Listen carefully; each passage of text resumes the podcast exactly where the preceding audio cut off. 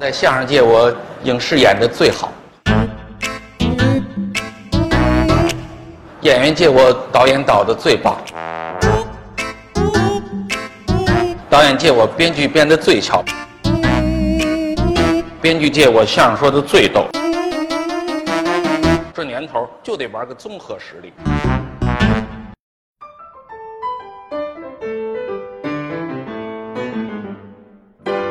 大家好，欢迎来到西四五条，我是今天的主播杨明，我是捕头，我是小静。嗯，今天呢，我们来聊一位陪我们呃成长的笑星，他参加了很多年的春晚，在不同时间也带给过我们不同的笑声，从收音机到电视机。到大荧幕，一直到现在的抖音，看过他塑造过的嬉笑怒骂的小人物，也聆听过他斗智斗勇的艺术人生。他既是电影仓库保管员，他也拥有非常多的优秀的徒弟。他更是有一句标志性的台词：“我想死你们了。”嗯，那就让我们一块说出他的名字吧。一二三。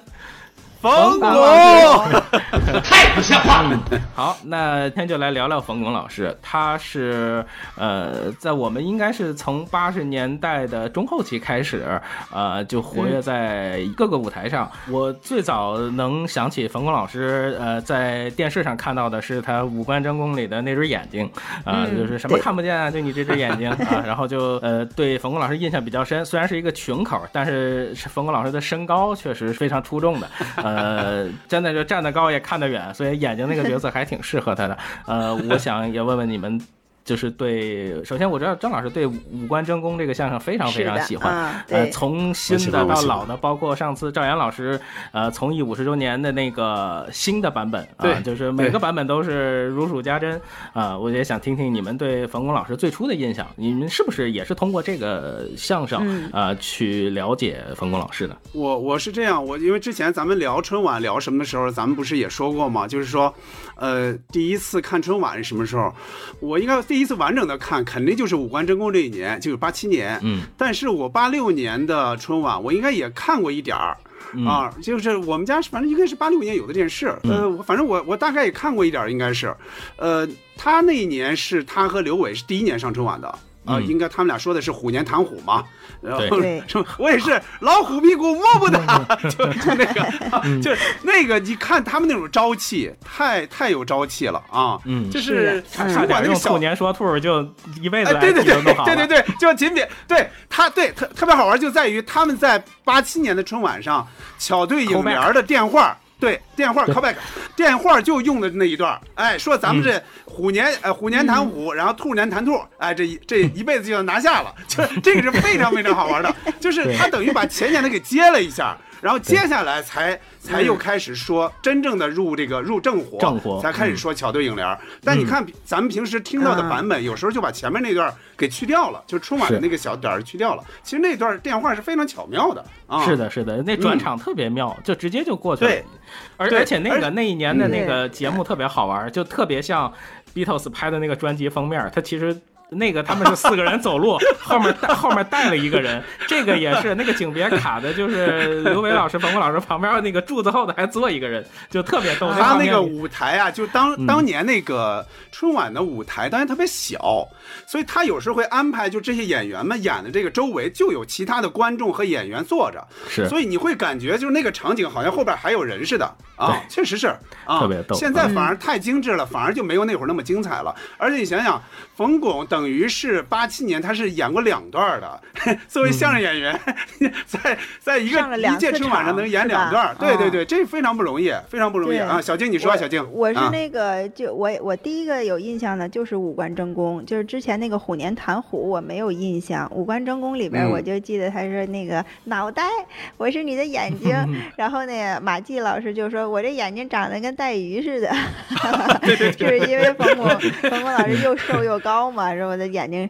像带鱼一样。啊，我再跟大家说个事儿啊，我昨儿晚上做个梦，我这个梦啊特别奇怪，我梦见我这五官呐，从脑袋，哎，哎，怎么怎么怎么回事？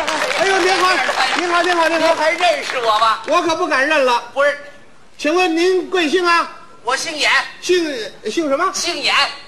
百家姓有您这姓吗？头一句就是吧？哪句啊？赵钱孙演没听说过。啊，不是赵钱孙演，赵钱孙李，啊，周吴郑演，周吴郑王。冯陈楚演。你别杵了啊你不怕杵瞎了？不是我，我就 你叫什么名字吧？我叫眼睛。眼睛。哎，对对对，哎呦，您说这人有叫眼睛的吗？啊，那您这部分叫什么？别闹，不是，我就问问，猫坏了哪儿配着零件去？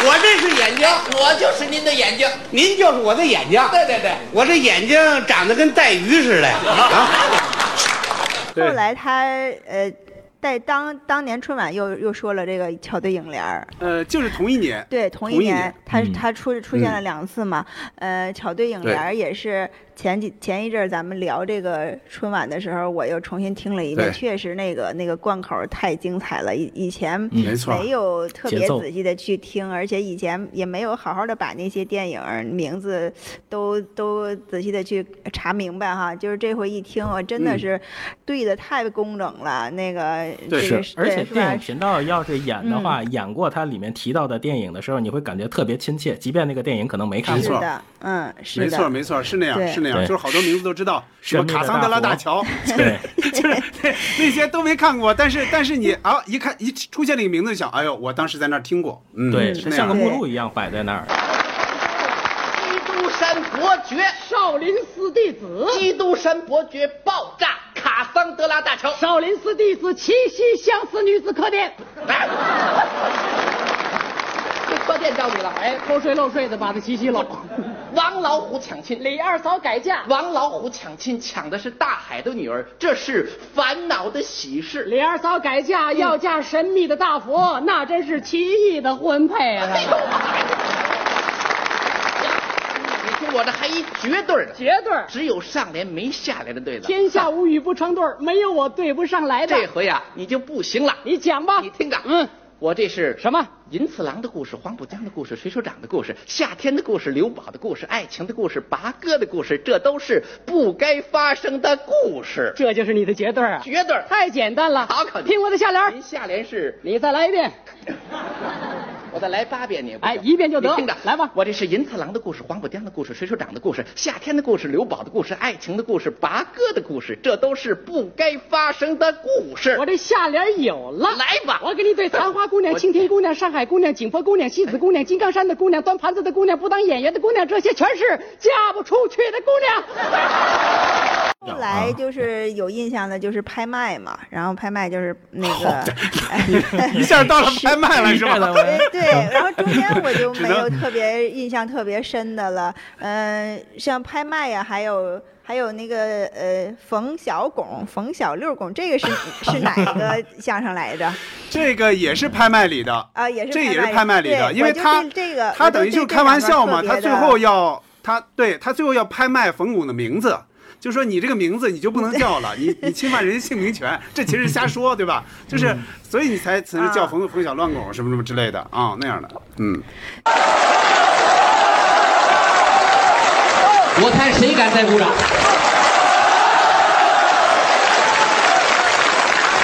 就是你，就说买卖子那位，告诉你说，我今天晚上就到你们家吃饭去。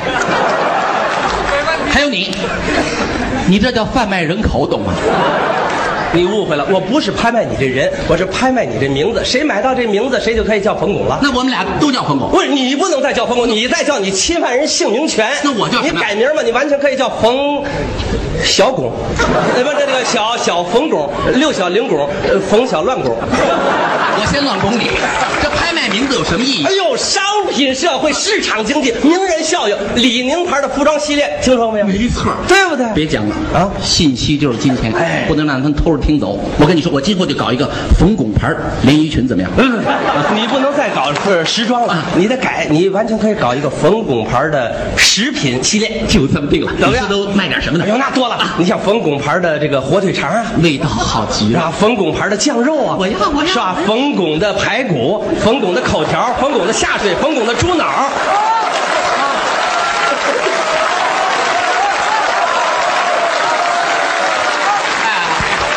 知道大家为什么鼓掌吗？为什么大家想问啊，啊有牛群的百叶吗？后就是这这两段儿，我是非常的印象很深。其实，在没有网络没有特别的把冯巩老师那句“呃，我想死你们了”这句吵起来的时候，我好像还没有特别的在意他会老说这句话。呃，这个是有历史的，这个有历史啊。嗯，他他其实嗯是会经常说这句话的，是吧？他是这样，我我考证过这个事儿啊。啊，他最早说“我想死你们了”这句话在哪儿啊？什么时候说的呢？是九五年春晚上，就他和牛群还有倪萍，他们仨等于是一起演了一个嗯有点类似于相声剧的那么一个相声，呃，叫《最差先生》。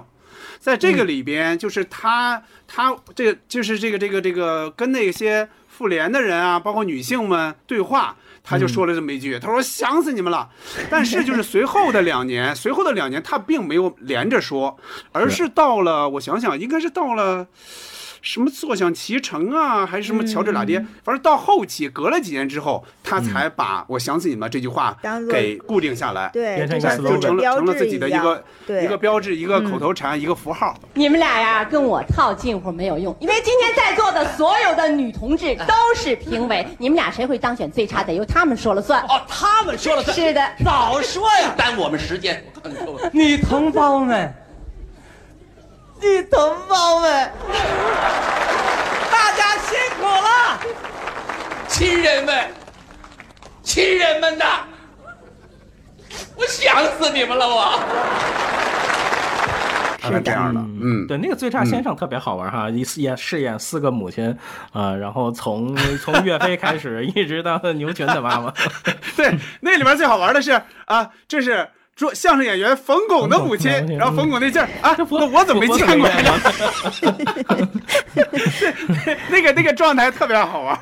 对他好多下意识的都特别都特别逗。每个人都有自己的母亲呢，母爱呀、是世界上最伟大的爱了。对请你评价母亲。那好，呃，这四位观众呢，这个现在扮演四位母亲，各位请站起来帮个忙，好吧？哟，这母亲还都挺年轻的啊，谢谢您的合作啊。第一位是高山下花环里梁三喜的妈妈，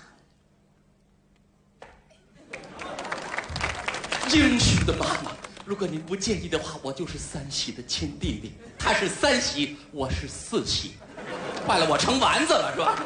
宋朝岳飞的妈妈，明理的妈妈，你当初给我岳飞哥赐了四个字：精忠报国。你不能偏心眼儿，也给我赐四个字吧：妇女之友。相声演员冯巩的妈妈，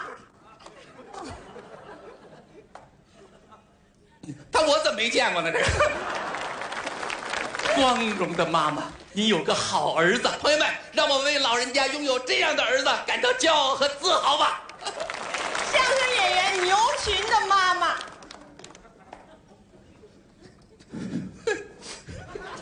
丢人的妈妈，请开始评价吧。我从这边开始。哎，三喜的妈妈，苦了您一个，幸福千万家。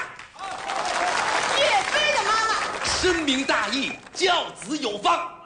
冯巩的妈妈，有其子必有其母。牛群的妈妈，丢人，丢人不属于您。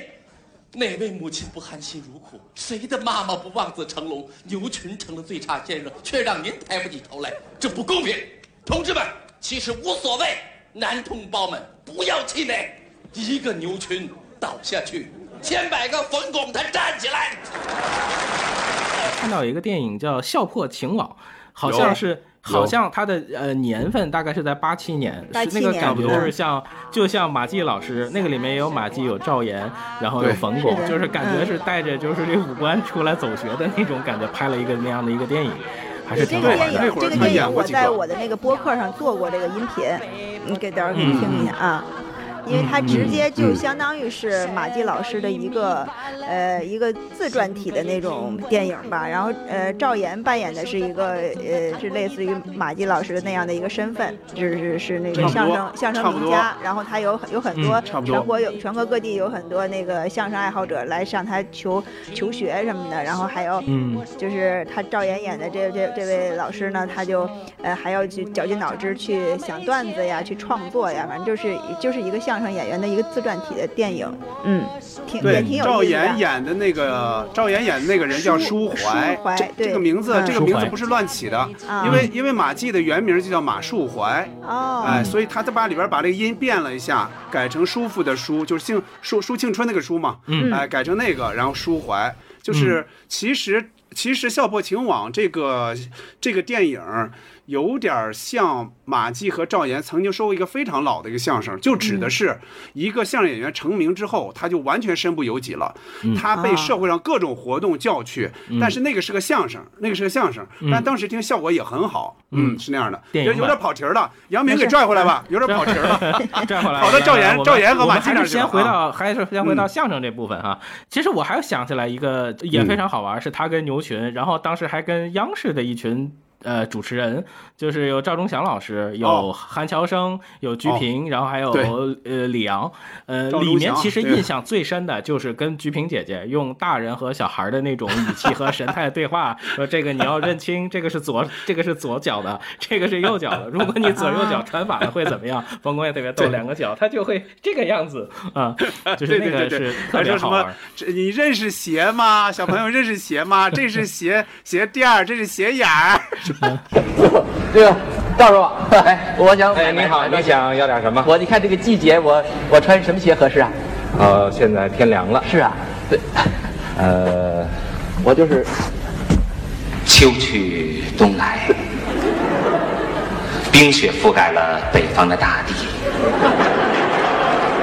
天儿够冷的，在那人迹罕至的白茫茫的雪原上，我们偶尔也可以看到那些可爱的小生灵的身影。是吧？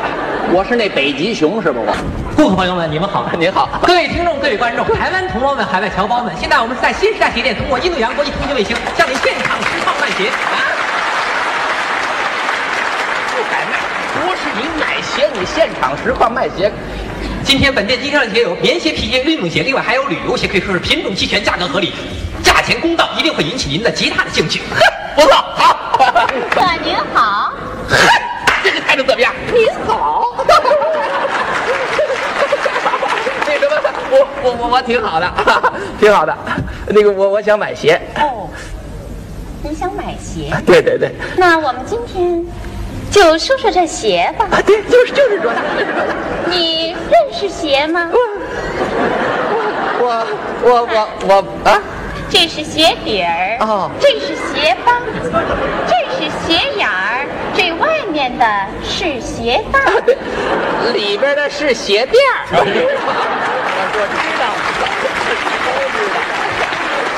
哎，啊，嗯，小朋友，嗯你买多大号的呀？我我我我买四十三号的，这孩子的脚可够大。我摊长。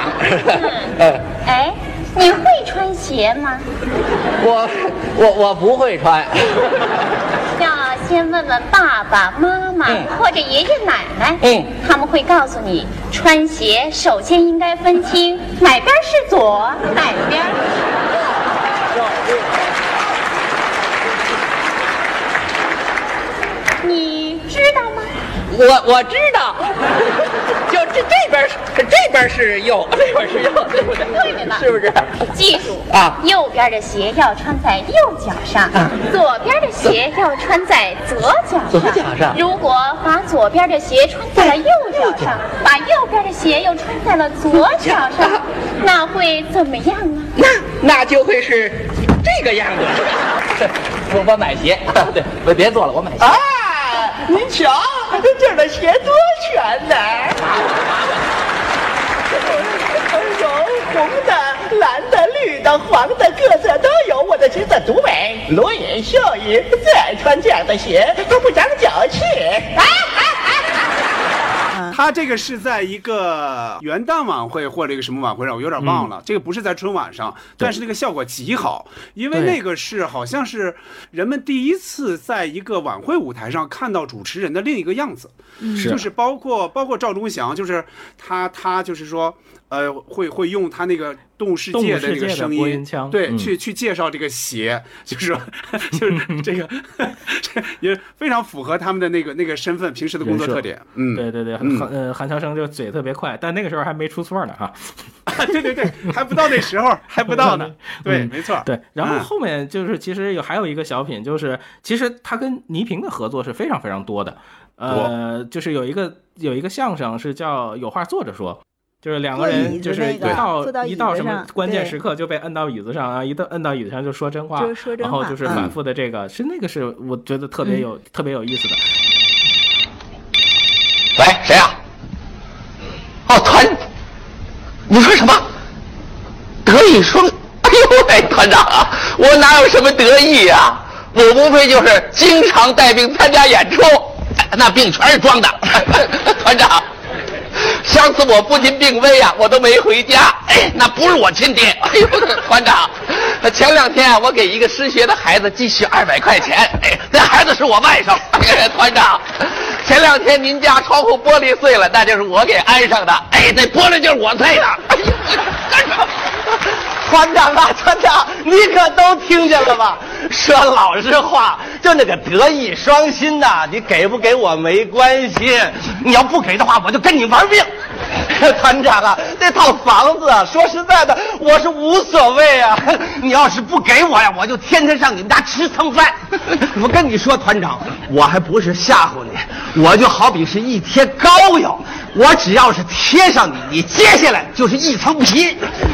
我一点都不吓唬你，你是茶，我是水，我泡你；你是树，我是藤，我绕你；你你是的的油，我是灯，我耗你；你是馅饼，我是饼铛，我烙你；你是玉帝，我是孙猴，我闹你；你只要不给我房子，我就天天写匿名信，我告你。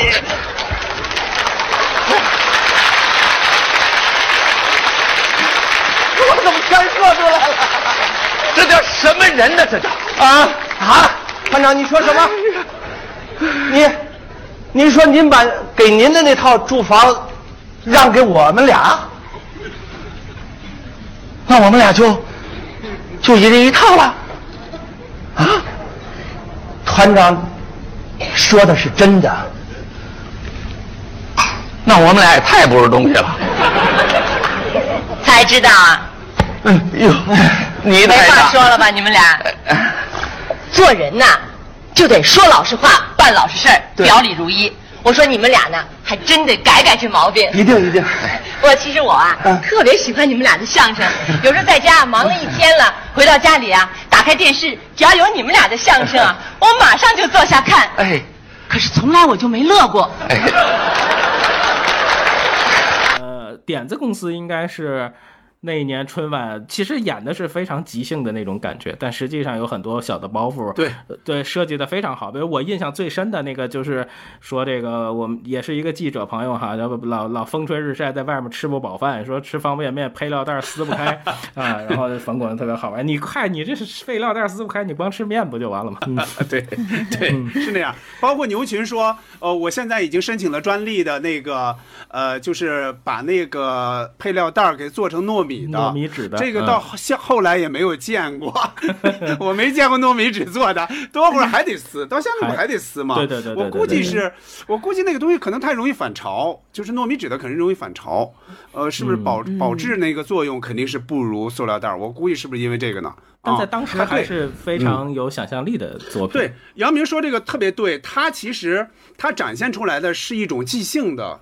是一种即兴的现场的，好像互动的那么一种形式，但是但是他肯定不是嘛，他肯定是埋、埋了观众在下边的，就嗯埋了演员在下边，所以他那但那个效果出来很好，当时是有一种耳目一新的感觉的。你要真有点子，得请在座的观众朋友们，随便哪位提出问题，你当场出点子。哦，观众现场提问题，行吧。没问题，亲爱的观众朋友们，点子牛有的是点子，大家提问题吧。我提个问题。哦我还是位记者朋友，您什么问题？您好，你好，你好。哎，那个，因为我们的工作性质吧，我们就比较忙，啊呃，经常吃方便面。现在这个方便面不太方便，里边的配料袋儿老撕不开，太结实。请问有点子吗？这个点子太简单，你说配料袋撕不开吗？啊你光吃面不就完了吗？这什么别什么？你谁挡吧？谁挡？不利索吧？对谁挡吧？谁吧？谁挡？呃我已经给方便面厂呢呃出了这个点子了。我建议厂家啊，把这个配料袋儿用糯米纸做，一泡就化。以后这种方便面被命名为牛师傅方便面。朋友，您吃过牛师傅方便面吗？嗯，牛师傅方便面真牛。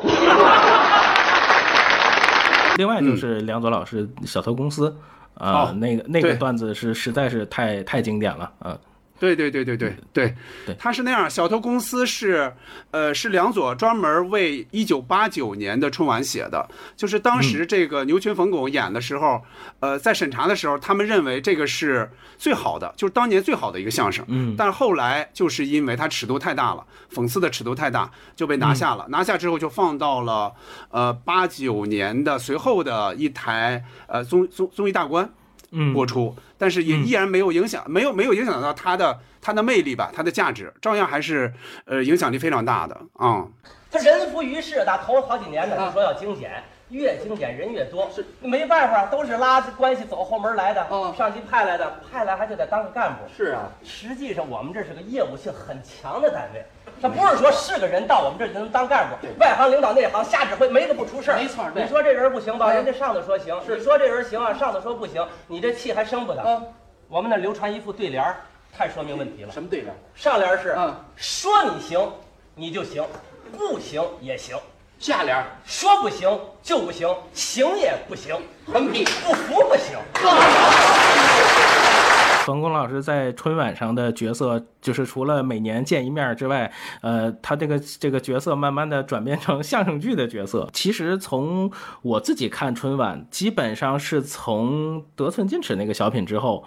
慢慢的，好像就差不多开始一就是每年你大概都知道他的套路和感觉，但是你每年都能看到他，因为在天津的时候，嗯，经常是有说冯巩老师因为要回来过年，就是经常把他的节目靠的就是非常非常靠前，嗯呃，这个我也好来回来给对对给给给那个母亲这个这个不是民间说法呀，这个是这个是专门那个是这个说了的呀，笑谈人生的时候说对的啊，呃，笑谈人生里啊对，他和他和朱军的笑谈人生里边就说到这个问题，嗯。就说到这个问题，但就是为了但是我这个消息应他就该是是就更早，就是应该是嗯。很多年前，就是在天津好像就一直会这么讲。就是说希望嗯能早点回去陪妈妈过年嘛，吃饺子，他就把他那个节目放在第一个那个就是语言类节目里边，好像是吧？靠前靠非常靠前啊。说到母亲这个称呼的时候，我想我们每一个人的心都会为之颤动。我挺遗憾的，我没早点去天津看望看望你的妈妈。每年春节晚会，你都主动要求把自己的节目放在最前边演，别人都说你是高风亮节，可我知道，你就是为了早点演完，赶回天津去陪老人家过年呢。不不，这话当着这么些领导就别说了啊，还是要强调高风亮节的事儿。我想他为什么这样呢？应该跟牛群跟他呃嗯列学就是分手，应该跟这个有关系。因为牛群他俩应该是八九年的第一次搭档嘛，就是我刚才说到小偷公司那一年，小偷公司没有上，上的就是生日祝词。从一九八九年开始，一直到我想想，应该是到一九九九年，就正好十年。就是两头踩着，肯定就是十一年嘛。到九九年，他俩说完瞧这俩爹，这之后，冯巩和牛群就没有在春晚上再合作过，其他舞台上应该也没有合作过。然后哦两千年，两千年他和郭冬临演那个旧曲新歌的时候，杨明你记得吗？上来还有那个还有一句，还有一个电话，嗯电说电，因为那一年牛群是主持人，号称是主持人吧，然后对，牛牛那个那个冯巩一上来就说：“哎呀，牛哥让他忙去吧，今年什么我我我自己过年什么什么，哎，然后呃郭冬临就说：我陪我我陪巩哥过年，你看我们就是亲哥俩呀，是吧？嗯这才这才进进进入这个正火里边。亲爱的观众朋友们，哎，一听着熟悉的旋律，大家就知道今年的春节联欢晚会就要跟大家说再见了。那牛哥，啊你说什么呢？这是？我说再有四个多小时就要和大家说再见了。哎呦，吓我一跳！哎，牛哥呀，啊据内部消息，咱俩相声是第几个呀？啊相声啊，呃，相声我不知道，反正我今年主要任务就是初心。我今天，亲爱的观众朋友们，我要奉献给大家一个新的节目。一会儿第七个节目，我和杨丽萍为大家奉献一段双人舞《两棵树》。哎呀我先压压腿。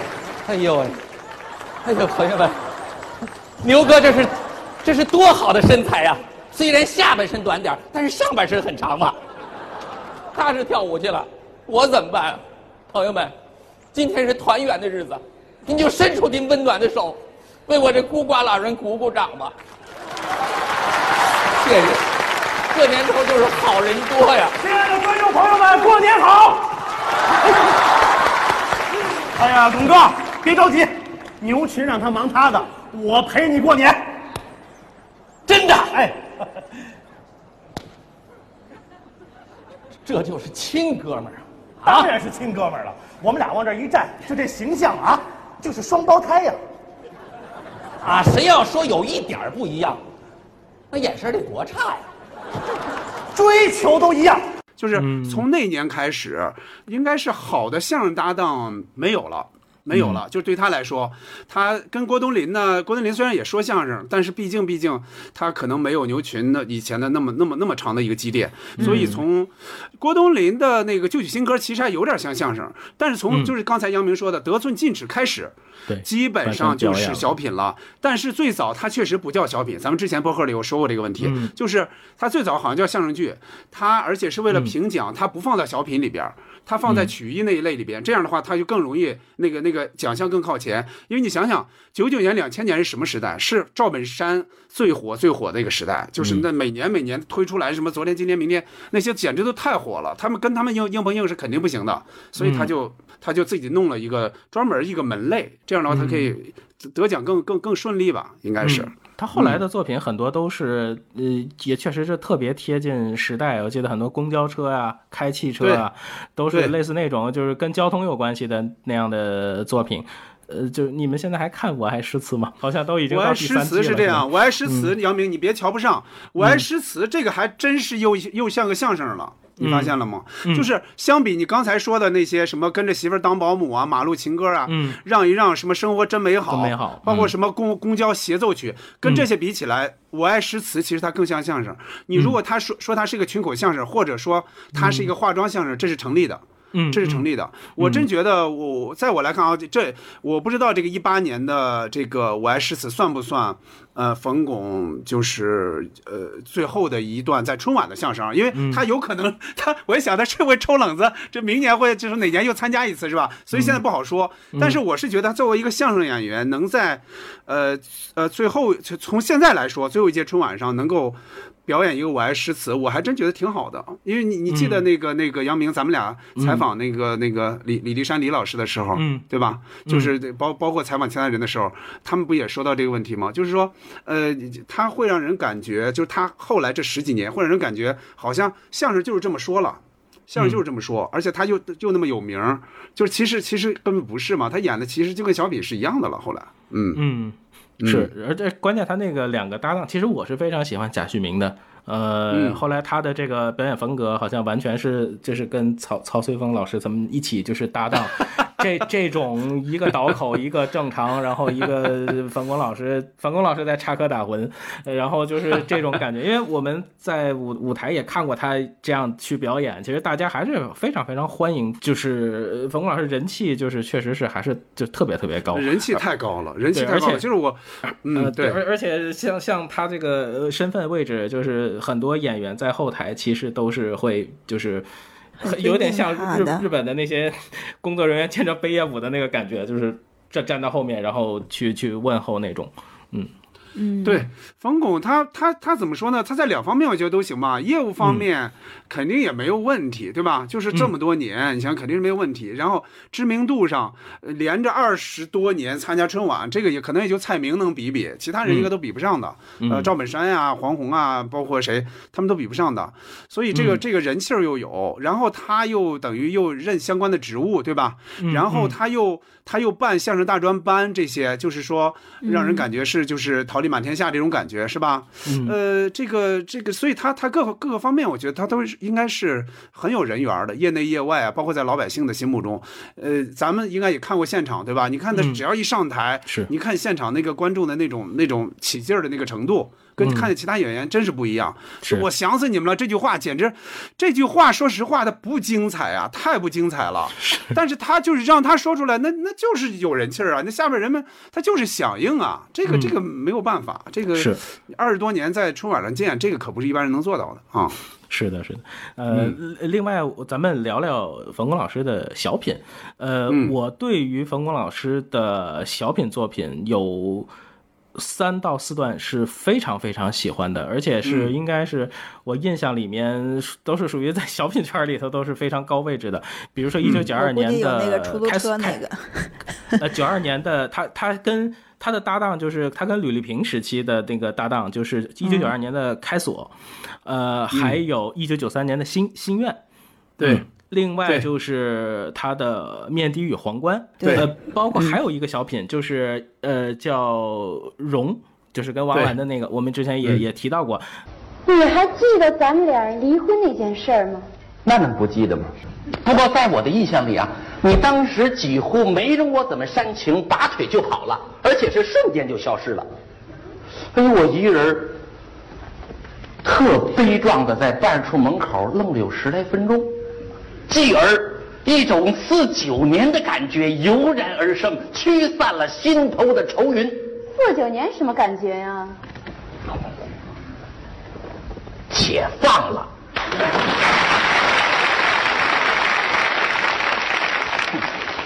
我都不敢跟人说我离婚了，怕人女方家长不乐意。哪儿啊？追我的姑娘太多了，那些个认识你之前的相好和认识你之后一直还惦着我的女孩，都耿耿于怀、守身如玉的憋着我呢。哎呦喂，成群结队的托人打听我的下落，走到哪儿都有人尾随，轰还轰不走。你就一个都没瞧上？哎，有让你动心的吗？娶谁都伤一大堆人的心。哎呦喂！要是我现在就回到你身边，你会别扭吗？嗯，不会的，我就只当是丢辆自行车，让人骑了一圈又给送回来了。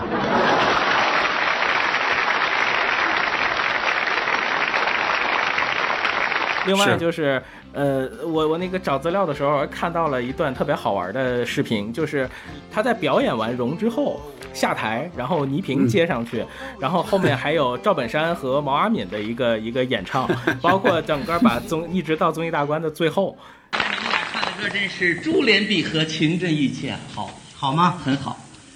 人才呀、这个自己看得好啊。这个本山啊，嗯，这个没想到啊，嗯，这个演小品的都改唱歌了。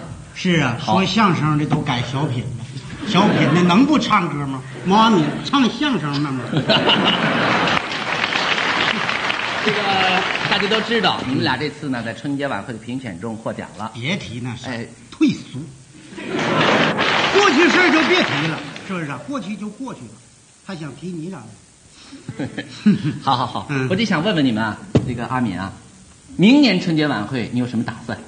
呃，我还想唱一首受观众朋友喜欢的歌曲。好，呃，本山同志呢？如果还让我参加的话呢，我还想拿一等奖。人才，人才，对。要是拿不了奖呢？嗯拿不了奖，我就改和牛群说相声，拿相声一等奖。好，太好了，那我就跟阿敏演小品获小品一等奖。阿敏，咱们走吧，来。另外还有一个小品，我印象很深，叫《串门儿》，是他和倪萍哦两个人在舞台上，知道呃，就他们两个人嗯应该是一个台庆的一个表演，对非常非常有意思。也冯巩老师演一个大款。呃，倪萍老师嗯演他的一个同学，我忘了是初中还是小学，但是他们两个对白就非常非常好玩，有文化人和大款之间的这种当时的那个历史阶段两个人的调侃，非常非常有意思，而且放到现在也都是很有现实意义的一种对白。到家了。嚯，你们家可真够大的哈！你喂，你赶紧来一趟，我老同学来了。不，就是那个，就是你日夜思念那位，中央电视台著名，呃，悲喜交加派节目主持人。哎，对，我们家好找，就是那个高级别墅区啊，门口一水的夏利桑塔纳，房前屋后街上遛狗的，什么？找不着？你跟着那狗不就到我们家了吗？你说，说你们家这沙发是意大利的，嗯吊灯是法国的，窗帘是美国的，没错就连那笤帚都是柬埔寨的。就这笤帚差点儿。这么说，你们家除了你之外，其他都是进口货啊？对，就我是国产的。哦，对了，啊，你看我这三间大屋没有？看见了全都空着呢。啊，我怎么布置才能像一文化人？文化人。你们家是怎么布置的？嗨，我们家跟这儿没法比，我们家房子特小，堆一堆书就全满了。哦，这就是最好的布置啊！哎，你说我们这三间屋子十二面墙啊全都码上书，得多少钱？全都堆上书啊！啊，哎呦，那少说得二十万。倒是挺便宜的啊。你给我开个书单子，我买什么书好？我给你开书单子。哎好，嗯，你听着啊。哎哎，首先你得买套啊《马列全集坚决买。》。好的。嗯，大不列颠百科全书精装的一套，不是十万个为什么不是一样吗？啊，不是一个档次。那我俩都要。好，嗯，大中马、小中马的书你得有一套。我对畜牧业不感兴趣。书干嘛呀？就是杨明刚才说到的这几个小品，确实都非常非常的让人印象深刻。因为他尽管这几个，就是您刚才说的这几个都不是春晚作品，但是他他在当时我们看到的时候，就感觉是也是让人感觉是非常非常开心，而且那种这甚至有些台词的尺度，你觉得春晚上可能放不上去啊？是的。他这里边绝大部分，就刚才说的这四五个小品，绝大部分都是出自冯小刚之手。嗯，因为冯小刚跟冯巩应该是关系非常好，哦非常好呃对呃，冯小刚的那本《我把青春呃呃献给你》，这里边也专门写了冯巩，就是他们关系应该是非常好，所以他们有一段时间，冯巩的呃这个作品之所以能够起来，呃，跟跟冯小刚应该是有关系的。而且你你看里边的台词，听里边的台词，是具有浓重的冯小刚特点，非常非常浓重。那个语嗯语态，对，特别像。嗯是是，尤其那个开锁那个，以以前我知道人呐忙起来特累，现在才明白闲着比忙他妈还累，就是非常，但那个收音其实特别小，我不知道为什么那个就特别好。而且你想想，你想想这句话是不太可能出现在春晚上的，对不太可能。的但是他在综艺大观里边就能这样来一下，就能这样来一下。你怎么这么些人呢？你问我干嘛的？我是研究所的。什么研究所？就研究这把箱子这锁的。甭甭误会啊，这箱子是我太太的。提起我太太都认识，就文艺界的大腕儿，就大明星，知道吗？叫丽萍，现在都管她叫葛玲了。啊，我们俩感情一直很好，别人形容我们家庭就是哇，好温馨呐、就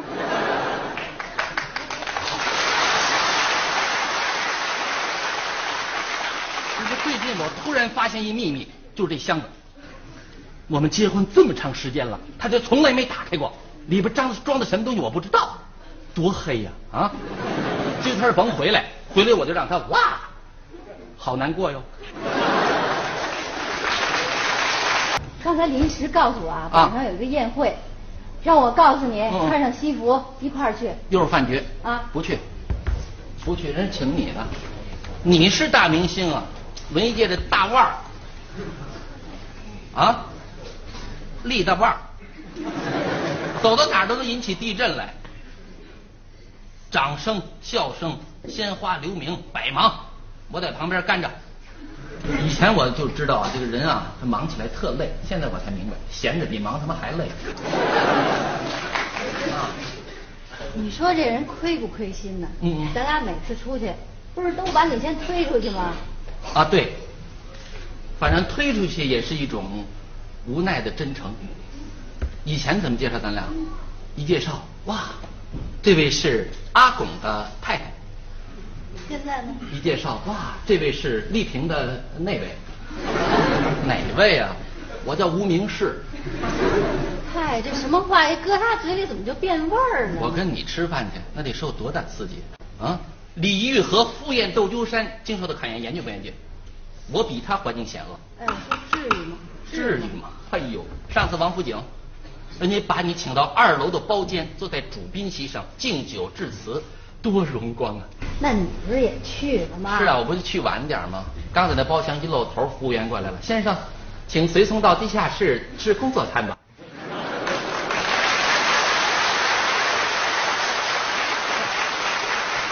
我能去地下室吗？啊？我就是在那个大堂那喷水池子那边上，我听了一宿钢琴，出来你直说行不行？说出来显得不真诚，不宽容。哎呀，你不说更狭隘呀。那我就宽容一回。好，这是怎么回子事？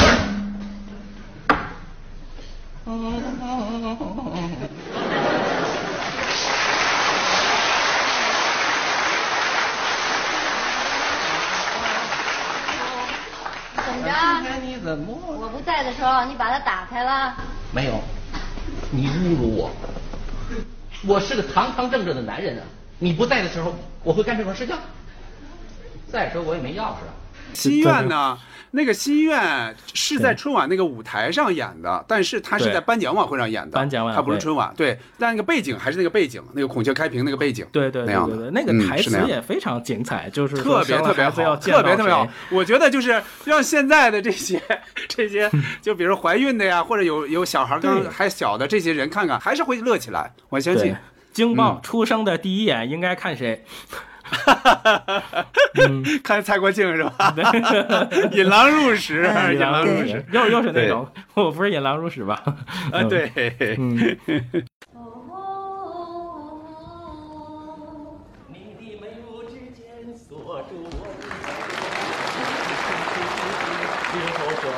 的心。啊，转过去，转过去。谁让你出来了？我这不给您老人家送饭来了吗？把饭放这儿吧，哎，头转过去，那我怎么吃啊？拿碗饭到旮旯吃去呗。哎呦，您听听，比黄世仁他妈还狠呢。哎呦，这不是为咱孩子着想吗？你没听人家说呀？如果我现在见天儿的瞧谁，这孩子生出来就像谁。就你这模样啊，你不是一直哭着喊着要改良你们家品种吗？那我就更得转过来啊！你敢？你想啊，你见天儿瞧我这么个后脑勺在你眼前晃悠，又这么几根头发还支棱着，那不生出来个孩子就是个仙人球啊，是吧？偶尔也说出一两句有道理的话哈。那我就转过来，朋友们，您给我做做主，我这小伙子长得不是这么喊着吧？啊！哎呦妈呀，孩子，妈妈真对不起你，又让你看见你爸爸了。赶上落地后的第一眼这么重要、啊，至关重要。那等咱孩子出生的时候，啊你可得把医院大门给我把紧了，脸儿冲外，是凡长相不合格的，嗯和你一起出生的那几块料，一律谢绝参观。你放心，就那天嘿，我就是求爷告奶奶，您得给你请一位真正的白马王子来，让他结结实实的跟咱们孩子对视一眼，那咱们孩子不眉清目秀的一塌糊涂才怪呢。你打算请谁呀、说出来能美死你。快说，蔡国庆，蔡国庆。啊哎行呦，你真了解我的感觉。我不是引狼入室吧？怎么一提蔡国庆跟打了兴奋剂似的？讨厌，不，你放心，这个人啊，长相不重要，关键是一种气质。我就是因为气质比较潇洒，我才娶了你这么一位漂亮的姑娘，一朵鲜花吗？嗯，只可惜呀、我这朵鲜花、嗯插在你这牛。嗯哼哼哼哼没事儿，你勇敢的说，因为农民兄弟经常勉励我说，庄稼一枝花，全靠我当家。我想好了，让咱们孩子当驻外使节，专门负责外国人签证，怎么样？那干嘛呀？二十年之后，中国特发达，老百姓都是大款，人民币值了银子了，一人民币兑换美金九块八，那还托熟人换的。啊，哎，没错，外国人想来行，得考托福，啊，凡是那个有移民倾向的，长得歪瓜裂枣的，语言不时髦的，就俩字儿，拒签，四个字，不好意思啊，啊，不好意思。哎，我说啊，什么叫语言不时髦啊？哎呦，语言啊，跟你一个脾气，是吗也是嫌贫爱富。啊呸！我这哪有钱奔哪儿去啊？以前咱北京人还算有钱吧？嗯连外地人都学咱北京话，说一特字儿，啊特棒，特漂亮。改革开放，广东火了，满世界都学人家，哇，好漂亮啊！不就钱闹的吗？啊！开发浦东，后来居上。邻居二哥从上海出趟差回来，就张嘴闭嘴的，老漂亮。眼瞅着东北边贸易发展，现在最时髦的就是贼漂亮，听见了吗？一有了钱，连贼都漂亮。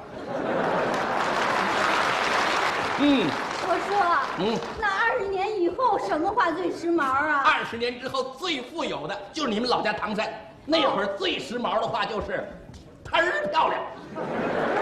没错，哎，记住了，凡是那老外不会说“忒儿”的，就是一律就是歇菜，啊。是吗？我说都是驻外使节了，那咱还能叫什么呀？叫什么都不能忘了本，就把这几个时髦的字儿一穿，那就是一段特辉煌的历史，叫什么？就叫冯嗯，冯特好老贼头儿。哎呦，我特别印象深的就是看那个《面的与皇冠》里边儿那个，嗯。呃嗯，冯巩老师，他是他面的的那个师傅的那个打扮嘛，穿着这个嗯系着一个腰包，手里拿着拧拧一个毛巾，这儿这儿挎一个毛啊，巾，系这脖子上着系着个腰啊包，然后手里拿个那个茶杯杯是吧？然后跟开皇冠的牛振华的那那种哎挺讲究穿的那种，就是形成鲜明的对。比。白衬衫，嗯，嗯确确实是，呃，这对这个印象比较深。上车，哎，好，上车，哎，这边，哎不不，在那边呢，这是那边，啊，那不是我的车，那是我的车。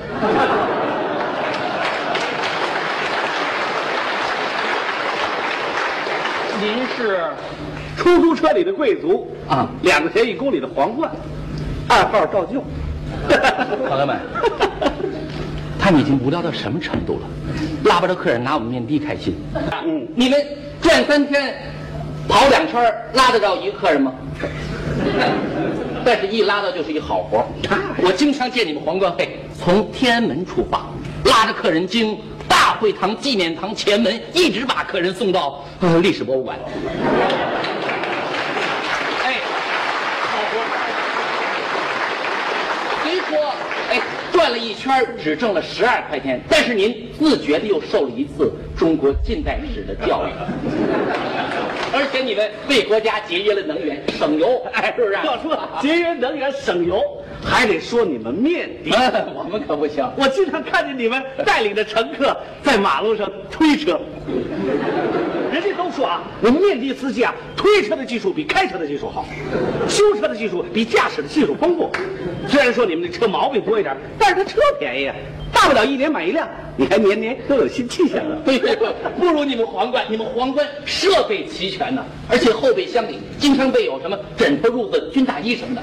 你们在机场一蹲就是一宿，难怪人们都无不羡慕的说，一旦开上了皇冠，就等于分到了房子。而且，嘿，你们经常潜伏在宾馆、饭店周围，见天的替人家保安盯梢。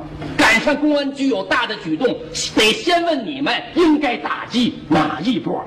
嗯，要说素质高，还得说你们面的。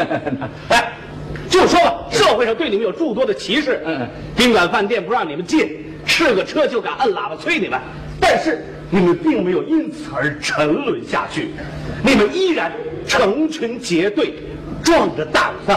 走街串巷，信念坚定的堵塞了交通，人们都亲切的称你们是蝗虫。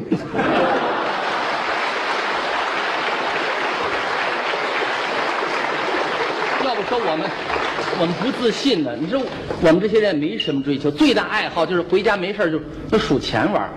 你说我们挣这么些钱有什么用？挣钱再多，我们也蝗虫。人家虽然不挣钱，工作又辛苦，但是人家是皇冠。其实我特想下海跟你们开面的。嗯，有什么呀？不就是风吹日晒，一身臭汗，晚上回去老婆不让上床，三十多岁了，长得像六十多岁的。哎，站住！您就招了吧。您坐我的车，我也得走接洽器，我绝对不优惠您。公家的钱也不能乱花。您在我心中一直是那种哎，从小受过苦，长大了出息之后，始终不忘自己是哪个阶级代言人的主持人。您您的节目我回回看，回回跟您一块儿哭，我真佩服您。挺没劲的事，搁他嘴里一说，怎么就这么感人？非常好看，就是他和吕丽萍演的那两三个都特别好。我再插一句，小金刚才说到的哈，你说到那个面地与皇冠，说到那个牛振华，牛振华的话，他其实是相声演员出身，呃，虽呃虽然后来他也得影帝啊，这一会儿咱们可能会说到哈，他最早他的合作和冯巩的合作其实是早于早于他和牛群的，对，而且而且刘伟跟、刘伟跟冯巩就是有一点儿，不管是谁对谁吧，就有一点儿分手的意向之后，冯巩找人就是找新的搭档，他最早的考虑其实是牛振华啊、其实是他。呃，你看后来为什么他们也合作过很多，包括电影，包括小品，对吧？很多电视剧呃。但是有人给他出主意说，你不如找牛群，因为牛群能写。牛群不仅会演，而且是一个创作能力很强的相声演员。他说：“你不如找他。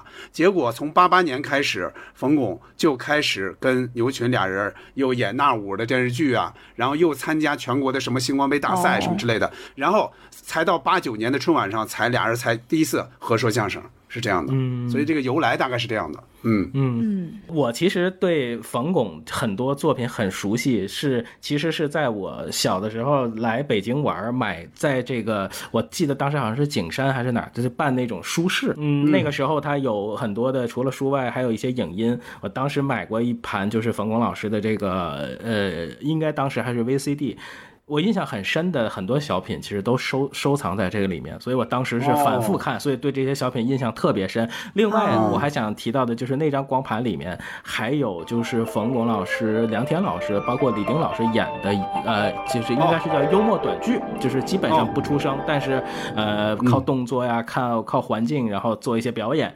呃，嗯其实它里面有一个叫无垠餐厅，有一个叫水的故事，一个叫急人所及。其实这些资料应该大家都能在网上找到。对对对如果有嗯兴趣可以去看看，确实是非常好玩。哦你就可以看到二叔在那个里头的表演，嗯，对是非常非常有意思的。他仨是一个办公室，对吧？他仨一个办公室，对然后倒水是吧？倒水 对对对。那老头子含李菁含了一嘴药，结果他说卖这冯巩只接了自己的，自己的那块儿，对对，只就是包括在火车站送人，大家还能看到当时北京北站的样子，就特别特哎别有意思，可以对对对对考考古。包括打旗儿的那个人，你们应该都认识，可以去去去查一查。呃，我们第一期的节目，其实做严亚洲老师那一期节目的时候，我们当时就呃找了很多他的作品，但实际上杨亚洲导演师从也是呃黄建新老师的搭档，他们一起合作，然后拍摄了非常多的优秀的中国的电影，而且黄建新导演当时应该是从国外回来，呃，视野和呃他的观察，还有他的对电影创作的那个状态，拍下了当时社会的几个非常重要的电影。呃，一九九三年的时候，呃，冯巩老师、牛振华老师他们主演了《站直了别趴下》，其实里面还有达世常，还有对瞿颖，呃，就是讲呃一个作家，一个就是一个一个是干作家。部，然后他演的是作家，对对那个是干部。冯，冯巩老师演的是一个作家，然后那个高作家。对高作家。高作家，然后牛振华演的是一个社会的混混吧，呃，挺厉害的那么一个人。然后达世常老师演的是刘干部，对是比较而且比较阴险，然后就是老给背后使坏那样。对，嗯但是他又为人其实又又很仗义，对那个对干部把女儿派过去工作实习之后，发现他是一个呃，其实是一个专业技能上非常强的人。另外，在那个电影里面，我们可以清晰的找到严亚洲老师扮演的那个警察，嗯、非常、啊非常英俊，嗯非常英俊帅气，嗯、没错。而且他们在那个之后，其实冯巩老师跟牛振华老师在那个阶段，其实从电视剧《那五》开始就搭档，然后呃演过黄建新导演的大概三部到四部作品，正面交锋的其实就是《站着了别趴下》，是非常精彩。呃。狂吻俄罗斯》，其实他们应该是也会有，但虽然不是一个导演，但也是会有共同出演。呃，包括九七年的《埋伏》，嗯，其实就是有话坐着说的那段相声里面。两个人的台词其实也带出了非常多带对提到了非常多的电影，而且都是用这种看似这个词的反义词去吐槽了很多，说了很多特别真的话。嗯，狂舞俄罗斯，我啃死西班牙。对，然后我大鼓我这溜啊，嗯，这么多年，你相声说的多好、啊！哎呦，牛哥，你不光相声好，你摄影还好呢，你都办了影展了，你看了？太看了！哎呦喂，来坐下，慢慢说。当然得说了，那个影展办的，哎呀，那叫什么玩意儿？那叫，你听取那名字，牛眼看家，那纯粹是狗眼看人，有什么了不起啊？你不就属牛吗？属牛办影展就牛眼看家，我还属鸡呢，我办个鹰展叫鸡眼看脚，那能看吗？哎。哎呀，牛哥，你看我我一坐下来，怎么净说假话呢？不，一点假话都没有。确实我是心服口服啊。你不光相声说得好，嗯关键你涉足影视了，真的。哎呦，就你你拍的电影，你知道观众什么评价？你具体说说。哎呦，一说冯巩拍的电影，那最大的特点啊，演谁不像谁啊？这这演的这叫什么玩意儿？这是，我怎么演我也比他强啊？那你不就演个那五吗？我要演，我演这六。你埋伏，我暴露；你没事偷着乐，我天天公开哭。你站直别趴下，我躺下就不起来。你狂吻俄罗斯，我啃死西班牙。哎呦，我后到后来我会很喜欢的一部电影叫《谁说我不在乎》。其实那个电影里面最最出名的是王劲松老师。那是对，那是那个电影贡献了著名的侯皮筋儿梗。对，做个弹弓，咱们家你好啊，找个皮筋儿做个弹弓，咱家玻璃；找个皮筋做个弹弓，咱家。他一直这样吗？找个皮筋做个弹弓，咱家玻璃；找个皮筋做个弹弓，咱家玻璃；找个皮筋做个弹弓，咱家玻璃；找个皮筋做个弹弓，咱家玻璃。哎，你看外边有什么？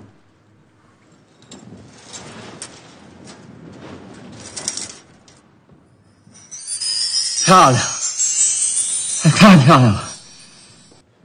说心里话，你现在想什么？我想把他上衣脱了。流氓！这已经有了正常人的思维。后来呢？我我脱他的鞋，脱他的袜子，再后来，我脱他的裤子。后来呢？脱他的裤衩儿。说什么？后来呢？我抽出的裤衩里的猴皮筋儿，我做个弹弓子打你们家玻璃。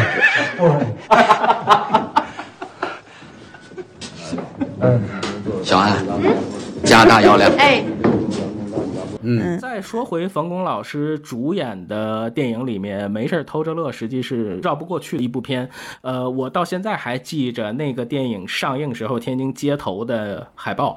那部电影因为是刘恒老师的小说，他把它改编成天津人天津津事儿，所以嗯当时会非常非常受关注。嗯嗯，当时是有在影院还是当时看的影碟这部电影？我我不是在电影院看的，也也是后面后面几年以后才看的。呃，跟那个嗯电视剧版的对比了一下，就是最大的一最大的。不同就是一个是胖的张大民，又又圆又胖；一个是又细又长、又高又瘦的张大民。呃，其实那个两部，一个是北发生在北京的事儿，一个是发生在天津的事儿，都被嗯。改的非常的呃贴合实际。就是这五个孩子选的角色也都是特别的契合，里边有我特别喜欢的丁嘉丽老师、王劲松老师，都嗯。是都是很也也也是也是看起来就是角色之间的那个配合和那个感觉也都特别的好，就会你看了这个电影，可能就忘了那电视剧了，然后电电视剧又看又忘了这电影了，嗯。嗯，然后那个冯巩老师就是在这里边肯定就是他的天津话嘛，说的是非常的纯正的，嗯，然后那个嗯，就是让让你让让让你把那，因为我不太了解，天津也是有有有这样，就是说生活的很在很狭窄的空间里生活的这样的一个人群，是吧？就是像我们北京呃生活在大杂院里的那样的人一样，很很窄的面积里住好多人。天津也也也是有这样的环境的，是吧天津？老城里都确实是那个样子。嗯啊啊，就是像就是像，比如说像像五大道那样的房子，好像他们都是也是像大大院一样拆分成一家一家的。嗯，就是让我通过这个电影也了解了、这个。五大道就不一样了，五大道不是，对，五大道就完全不一样了。让让我他后来后来我见网上好像有人考古，就是说到底这个没事偷车是在哪儿拍的嘛？其实很明显。他那个那个标牌儿应该都没有去，都都是有意的，可能拍进去了。那个标牌儿应该、应该就是真正的天津的一个楼的一个地名。当时对当时有，但现在可能都已经没了。燕乐对，啊现在可能没有了者什么的，，现在可能没有了。当时毕竟二啊对二十多年过去了。零二零三年之后就没了，那那片地。嗯，云芳，世界上最好的就是这饭，饭里最好的，嗯，就是这面，面里最好的就是里边这钻，钻再好也不如你好看。云芳，你就算了吧。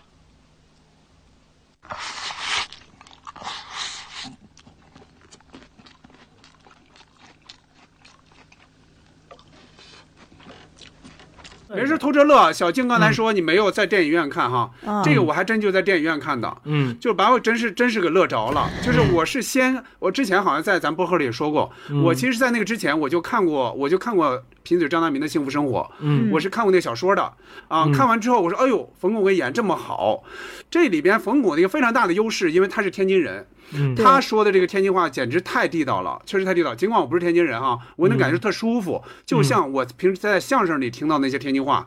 但是有一些人就不行了，丁嘉丽可能要差一点儿，包括杨磊他们的天津话可能要稍微差一点儿。对呃我们自己听包括了最难受的是蔡国庆老师。哎，对对对，没错嘛，眼镜儿眼镜儿，哎呦，这个这个这个，对，蔡国庆我操你有事儿，就是哎，特对对别难受对对对对，，浑身蔡国庆那个 特别别扭，特别别扭。对啊，所以这里边最演的最好的，就是因为因为语言塑造这个是非常非常重要的嘛。是的，而且又是又就是就他们天津的事儿。对，所以演的最好的就是就是冯巩，尽管就是他的那种呃丰富性、细节的丰富性是不如电视剧的，这个没有办法，电视剧可以拉那么嗯。长，对吧？加入那么多人物，但是他是其实是他在名字上是更忠于原著的，他是大明、二明、三明、四明、五明一直排下来，但是到了电视剧是大明、大国、大雪、大雨，是吧？就是那样排的。对。所以所以其实他是他在名字上是更忠于原著的，是那样的。嗯。嗯，呃，说到冯嗯小静你说巩老师的嗯。电影吧，就是有一有一个，其实咱们三个应该都比都会比较熟悉，就是在我爱我家里边有一个背景嘛，有一个背景音，就是他们在看电视嗯的时候说，呃，就是说了一一一句话，那一段是取自《离婚合同》里边的。哦，哪哪一句话呢？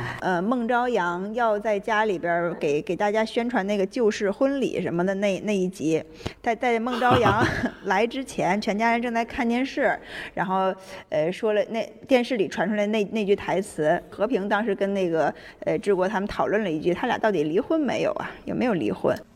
你找我正事，什么事说吧。我告诉你，我和刘刘快结婚了，是吗？干嘛告诉我？我不感兴趣。哼，有一件事情你会感兴趣的，说吧。明天我就要搬到你们那儿去住了，是吗？这么说，我又要多一个邻居了。好，我欢迎你，谢谢你的热情，只是希望你不要充当不光彩的角色。哼，不光彩的角色，你来了，我就安全了。什么意思？自己体会吧。哦。啊，然后就说了这么一句话，哦。然后那那那句台词哦其实是出自这个，呃，离婚合同里边的嘛，嗯，就这个电影《离婚合同》其实也挺、也哦。挺有意思的，有点像那个过把瘾的那个感觉，夫妻俩离婚了，但是离婚不离门，还在一一起住，因为就分不开，没没地儿住嘛，哦。啊，还是住在一个房间里的对门儿。然后那个女女的她会这个这个女方呢，她就继续谈恋爱干什么的？然后冯巩饰演的这个丈夫这个前夫，他就各种给她捣乱，或者是那个帮着这个她去那个。呃，如果他遇到坏人，还要去保护他什么的，扮演成酒店服务员呀什么这，反正其实挺乐的啊，挺挺好。我我插一句啊，我插一句，小静说到离婚合同，我对这个电影呢，我应该是应该是看过一次，就在初中的时候应该是看过一次，我还大概记得那个女的大概什么样子，我还记得主演应该是常蓝天。就头发不太多那个演员，戴一个眼镜那个。然后我和我的初中的同桌有一次，他跟我说起来了，他说：“他说你最近看了那个冯巩演了一个电影吗？”我说：“什么呀？”他说：“离婚手续。”我说：“我说我我其实当时我就知道他要说什么，我就知道他要说什么。我说什么叫离婚手续啊？我没见过。他说他说不是不是，呃呃那个离婚证书离婚证书。我说离婚合同是不是啊？啊对对对，离婚合同离婚。可能合同两个字不让写，他这个描述更符合现代这个视频逻辑。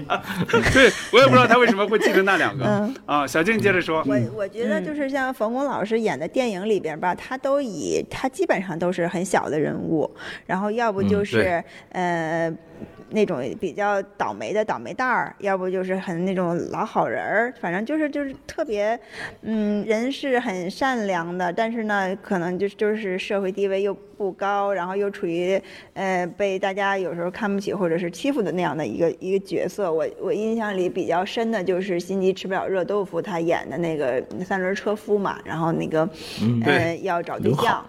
是吧？啊，我觉得这个真的把他一个很窘迫的那样的一个生活状态演得特别的到位。但是其实呢，他演的这个人真的是心地非常的好。他带着的这个，他带着他叫刘好嘛，他那儿子叫刘小好，还长得还跟他挺像。他一开始跟别人搞对象的时候说这个我我是他我是他舅舅，其实那那还是他爸。但是但是 但是他不是他的亲生父亲。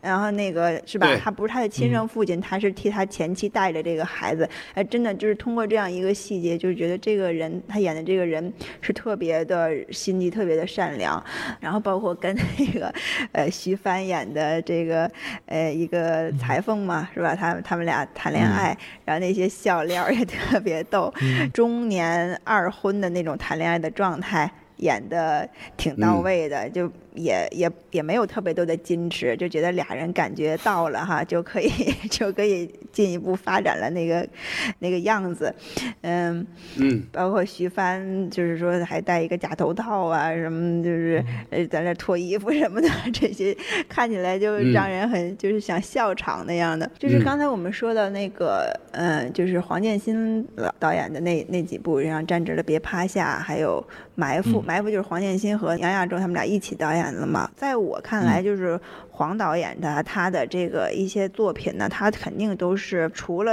喜喜剧只是他的一个表面，他更多的东西是其实是讽刺的，讽刺和更更拔高的一些一些意境吧。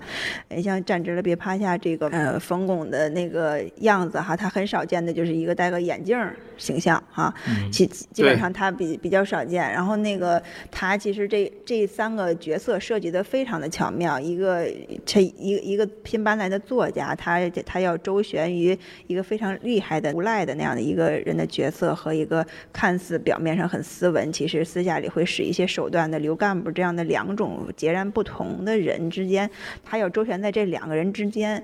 然后呢，其实我感觉高作家这个人，还还是嗯表面上有有一些，也可能比这两个人更不真实。一个人人家这两个人，可能一个是那种，一个是那种非常的厉害。开的就就我就要干坏事的。一个就是我就私下里私下里干坏事，其实他们两个都是非常真实的人。然后那个高作家呢，可能就。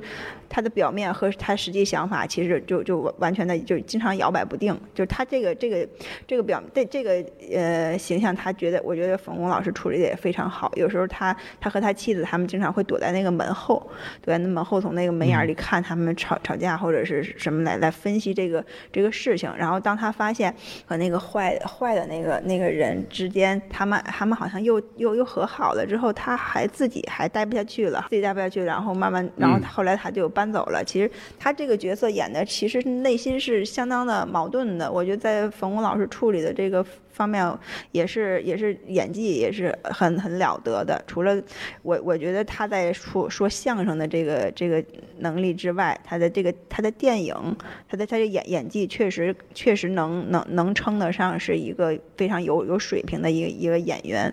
嗯，他完全不是那种嗯说是相声完了之后出名之后去客串某某某一个作品的那样的感觉。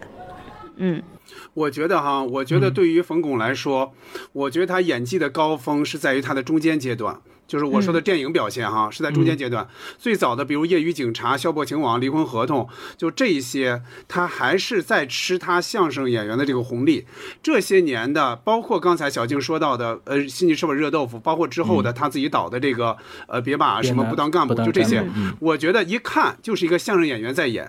嗯，就能看出来。但是我最开始最让我震惊的就是《埋伏》。嗯我是先看的《埋伏》，这些年我其实才看《站直别趴下》，可能是先入为主。我认为《埋伏》应该是冯巩最好的电影，《没事偷着乐》也有，因为他是而《没事偷着乐》更喜剧一点嘛。嗯我觉得对他的演技的表现还没有特别特别完全的展现。但是《埋伏》倒是真让我感觉到，我不是在看一个相声演员在演一个电影，而是就是一个真正的一个演员在演。而且他当年应该是因为《埋伏》是不是获了金鸡？啊，因为金鸡它是一个，它是一个专业奖，它不是百花那种群众奖和观众奖，所以能获得一个金鸡的。就是评委们、专业评委们的一个肯定，这是非常了不起的。嗯而且埋伏，我觉得叶民主这个人真的是被黄建新他们刻画的太好了。首先，这个导演安排的这样一个人啊，首先这个这个原著不是芳芳嘛，对吧？嗯。然后这个安排的这样一个人，这么一个小人物，但是恪尽职守，最后戏剧性的一幕出现，就是结果就是在他这里最后破了案，我觉得真是太了不起了。他他最后得知破案之后，他最后那个什么样样子是吧？对。就整个嗯。这个人整个塌下来，嗯。整个塌了下来，对，差点就饿死，差点出人命。呃，包括他最后又把那个谁给给把那个郭冬临吧，郭冬临。演那人，对，又给打了一打了一顿。这个这个人物是非常非常非常典型的这么一个小人物，我非常喜欢这个这个戏，嗯。而且这就能看出来什么呢？看出来一个好的导演对一个演员的他的影响力。对，呃，你你看这个黄建新这几在这这些里边，他演的也好，这个包括谁，包括刚咱们说到好多次的牛振华演的也好，嗯但是到后来，他完全我觉得是完全是他按照相声演员的那种方式去演了。这里边就是包括什么别拿自己不当干部，包括《信息说热豆腐》里边很多你一听就是基本上就是相声台词和小品台词，这个是我从剧本到导演水平是完全是分的高下非常非常明显的。嗯，杨明你说，而而且、而且这这几部电影里面很多都有冯巩老师吃东西的表情包啊。嗯，就比如这个，没事偷着乐吃吃面，吃面，然后吃蒜，这个好像到。其实到现在，这个梗其实还大家有的时候还会再用，包括对《心急吃不了热豆腐》里面的那个摊鸡蛋，那个细节都是特别好玩的。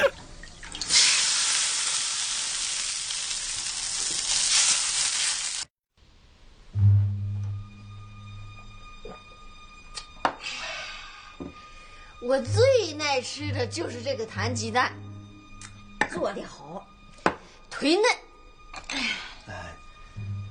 这是我们家的特色菜。嗯，看不出来啊，你小子还真有两下子。来，喝。你要是爱吃，我天天都给你弹。嗯，好，爱听。那个好，那个好，其实他是掉水里了，然后对，呃，这徐帆就说：“哎呀，你们这个弹鸡蛋。是真好吃，哎，忒嫩。” 然后冯巩就说：“啊，这是我们的砍夹菜，哎，我们的砍夹菜，哎，对对。”他们说的是哦保对对对定话啊，是吧？保定。对，你们说起这个什么了啊？你们说起这个、这个保定话也好，包括信息吃饱热豆腐也好，我想起来，呃，我结婚的主持人，我结婚的时候主持人就是侯琳琳。嗯啊，侯琳琳当时还还就是我我们在商量，哎，说说弄个什么小好小玩意儿啊，在这儿让现场热闹热闹啊。嗯然后我就想起来，我说我我说我特别喜欢你师傅演的那个呃吃不了热豆腐，他和那个徐帆是有一个对台词的。哎，我说咱能不能把这个放进去？当当时我们还把这放进去了啊。嗯，有意思。而且那个，那那那您这是婚礼上唱歌了吗？是不是也是后仨字儿？没有没有没有没有没有唱歌唱歌是没唱，唱歌是没唱。嗯，那个应该是宋宁老师。姚亚楠唱第一句，你唱后仨字儿，你明白吗？明白。来，预备，唱。俺们俺心一棵桃树，后仨字儿。对宋宁，对对对对。哎，就冯巩老师在那个《埋伏》里边演的是演的那个夜明主，然后其实还挺帅的呢。那个你包括包括他的那些穿的衣服，套头衫呀，穿牛仔裤，就看现在看起来就也也挺时尚的哈，就是也又是那种复古的时尚。他把追求江山的那个哥们儿的角色塑造的就是。就是那个感觉，特别那个是，这日本回来的穿着一身那个西装，有点傻 傻不拉几的。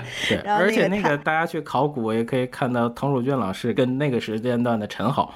陈好是是高中生是吧？嗯，其实呃，黄建新老师用演员，其实他一致性也很强。其实有有一批演员也都是一直在用，不包括陈好后面的这个求求你表扬我，包括那这个这算不算陈好比较？比较想毁掉的一个 电影啊，我觉得那个时候的形象，当时当时还婴儿肥呢啊啊，对，而且好像青春期刚发育的那种感觉，对，有点小胡子，有点小胡子，嗯，就是好像跟粉红女郎的那个那个那个一个完全不是太高的高度了啊。呃，那刚才我们聊到了宋宁老师，也聊到侯琳琳老师，我们也再聊一聊就是冯巩老师和他的徒弟。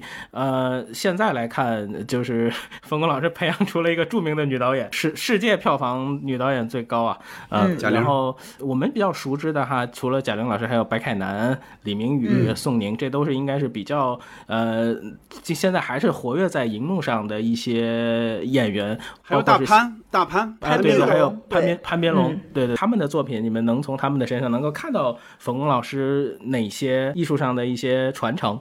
从相声的传承来说，其实一个师傅所带的徒弟就很少有完全像他的，其实很少。说实话，就是说，对，其实其实这个并不是，并不是说一个人教了一个徒弟啊，好像这个徒弟就是狠命学他，其实这个是不好的。就比如马三立就说过嘛，“学我者生，像我者死。”就你你就是相声，他不需要你人人人都是一个样子，反而要要不一样嘛。呃，你比如贾玲，她为什么能出来呢？我觉得她恰恰她是因为她是女相声演员，所以说她在当时还是比较受瞩目的。就是她毕竟这个这个这这种这种呃很多的女性视角的作品。那男的演可能就就演不出来嘛，但是他以女性的这种身份上台去演，那就是让人感觉耳目一新，所以他相对的更容易出来一些，呃，而且小品还是这个更更更受欢迎吧，在当时，尤其后来加上综艺，那那贾玲就就后来就一飞冲天了啊，就是相声基本就不说了嘛，啊。包括他上春晚啊什么的也会比较早，但你看大潘，大潘是什么时候上的春晚呢？就是刚才说到《公交协奏曲》里边，对吧？他演的我是刘刘，就是那个德华呀，你真是这你长得是什么忒帅了什么之类哦，马德华，就是这个这个那那个是他，那是潘斌龙。嗯，我我觉得冯巩老师从相声，呃，从开始说相声之后，他就是一直的作品好多都是新派的那种相声吧。呃，说到传承，从他的这些徒弟上来。呃来说，像贾玲，她说过几年的相声，她也是因为是女相声演员嘛，她也是自己的一派风格，没有说像冯巩老师说是像他的风格传承下来，我还真没感觉到。呃，我觉得从大潘的身上还偶尔能看到一些冯巩老师的那些表演的一些表情啊，一些那个，呃。就是拿捏的那个，就是摇头晃脑的那那个劲儿吧。我觉得从他的这个一些神态上，可以看到一些对冯巩老师的，嗯，你说是模仿也好，还是还是就是说他他他学习的也好。其他的，呃，其他的徒弟我还真不太了解，因为本身我觉得冯巩老师他相声，他他本身从马季老师那传传下来之后，他到他到自己身上是。更多了有更多的一些那个改良吧，肯定是有很多的改良。它更它更趋向于像您刚才讲的，比如说相声剧啦，完了就往小品那边发展了，是吧？更趋向于这这种，呃，可能不太会有那种明显的风格传递。我是这样感觉的，嗯嗯。嗯，李明宇其实李明宇老师是一直在一直在说相声，好像从小剧场，然后到电视，呃，包括一些呃上的一些节目，嗯呃，就是但是好像一直都是很温，所以就是对。对，所以就是嗯，其他的一些作品就是其实还是很少能够看到。他的徒弟里边儿，你要说真正的优秀的相声演员，你也只能说贾玲了，你别的也说不太上来。说实话，虽然刚才杨明说到李明宇一直在说，但是李明宇的这个，哎呀，不管是他的表演的状态也好，还是作品也好，嗯，咱们说不太上来有多么的优秀，尤其在这个青年相声演员里边比的话，你杨明你还记得吗？咱们一起去参加，呃，《欢乐喜剧人》第六季，对吧？李明宇不是也作为首发嘛，就是跟那个、跟跟另外一个人一起演了一个，不知道那算相声还是小品，反正把这些直播呀、什么都加进去了。嗯他演完之后，郭德纲就说他那暗含的意思，你那个还是有点有点毛病，就演的这个。哎，你回头呃到到我这儿去，我跟你说说什么之类的。我觉得对于咱们都看起来都有点别扭，你别说对郭德纲来说，他肯定能看出这里这里肯定是有毛病的。但是我当时觉得特别好的一点在于他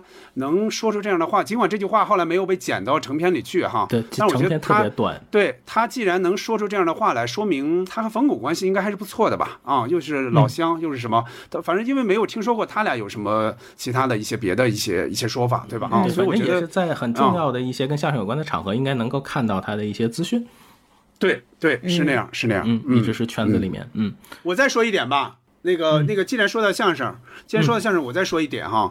其实你看哈，你看冯巩往下的传承，你看好像没有人像他，但是你看他往上的传承，他的师傅是呃是马季，对吧？但你看他的风格和马季可是也是完全不一样啊。马季是一直是作为逗哏的，对吧？他是这种那种特别喜庆啊，就是。逗哏的那个、那个、那那个状态，咱们是一直非常熟悉的。但是冯巩一直是作为捧是捧哏来出现，嗯，对，但是他作为捧哏，但他知名度又是特别高，为什么呢？因为他不管是跟早期的刘伟合作也好，还是跟后期的牛群合作也好，他虽然站在捧哏的位置，但是他包袱都在他这儿，这种叫一头沉，就是他和牛群也有很多子母哏的东西，但是更多时候。包袱是在冯巩这里的。咱不是采访天津的相声名家，他们不也说吗？其实冯巩是 是学杨少华的。杨少华那会儿就是这种方式，他就是他就是我我虽然是捧哏，但我包袱从我这儿出。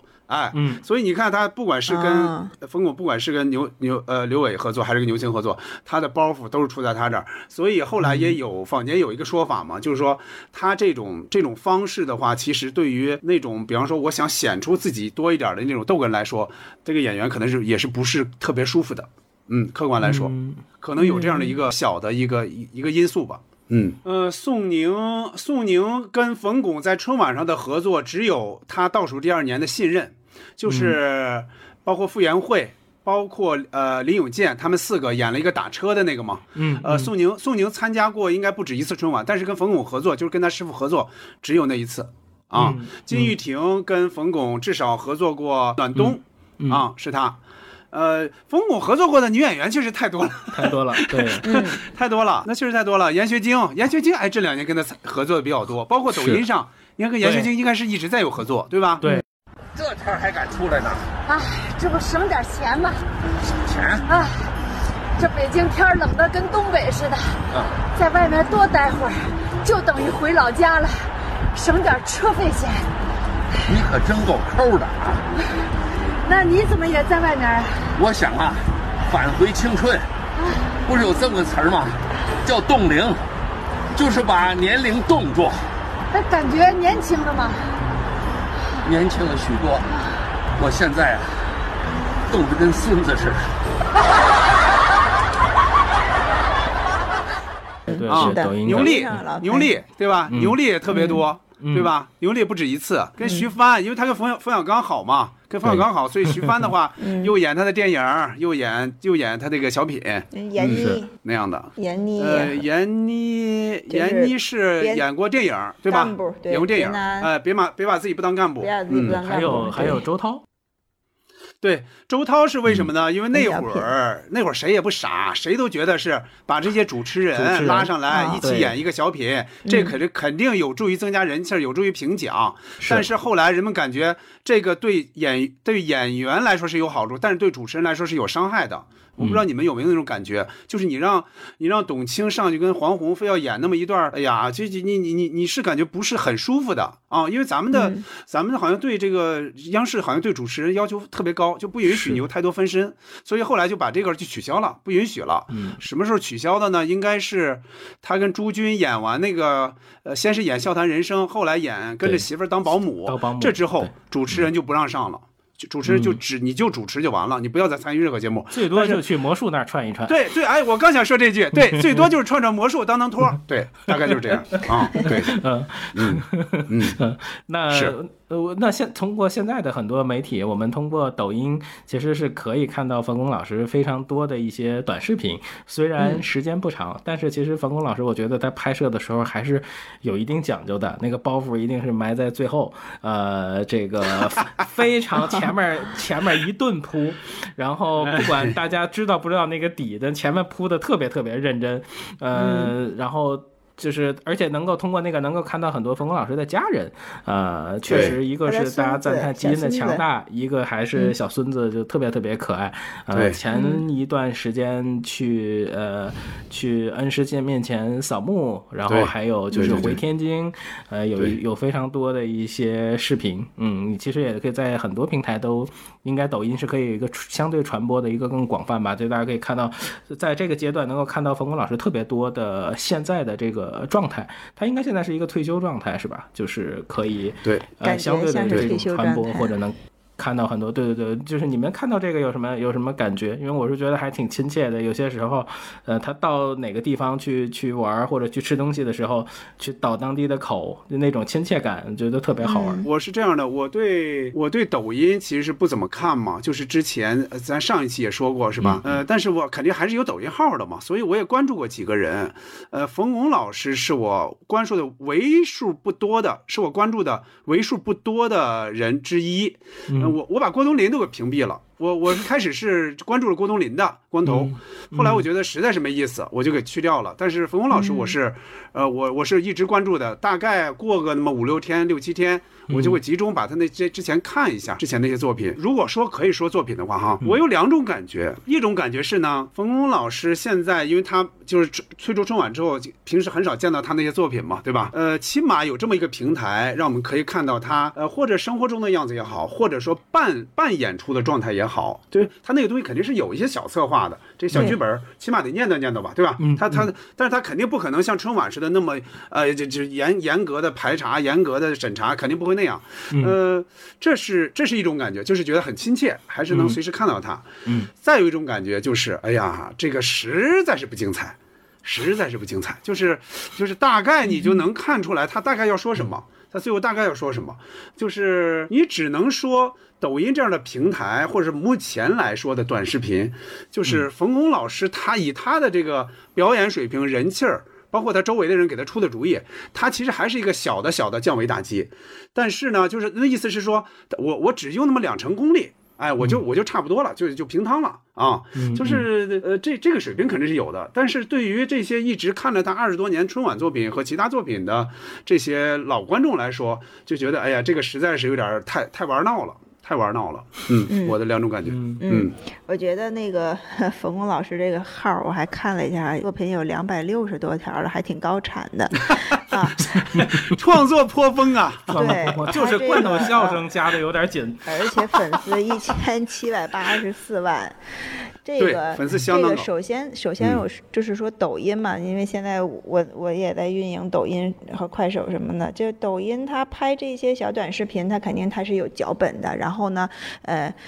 这个肯定也不是说是冯巩老师一个人单独的创作，他应该就是比如说他的团队或者是抖音邀请他的人，然后就给呃就是给他建议，说是可以在这个平台上呢发一些可能类似于自己的生生活的一些小事儿就行，呃是其实挺简单的啊，是吧？嗯，挺简单的，把自己日常生活的呃是见了什么朋友啊，干了什么事儿啊，比如说买买菜啦、做饭啦这些发一发就行。但是他应该每每期都会有人会给他一个个小脚本，就是咱们今天拍个这个，然后就照着这个台词儿说。这些台词我觉得我好多我我看起来哈，应该是冯巩老师本人的风格，但是这些词儿肯定不都不都是他写的，就是是别人替他写的。他如果是他自己创作的话，肯定要比这个水平要高很多。嗯，但是我看这个的感觉呢，就是呃，他肯定是和我们在舞台上看到呃舞台上说相声也好，和他影视剧里演的角色也好，呃都不一样。这是这是他真实的状态。我就觉得就看这个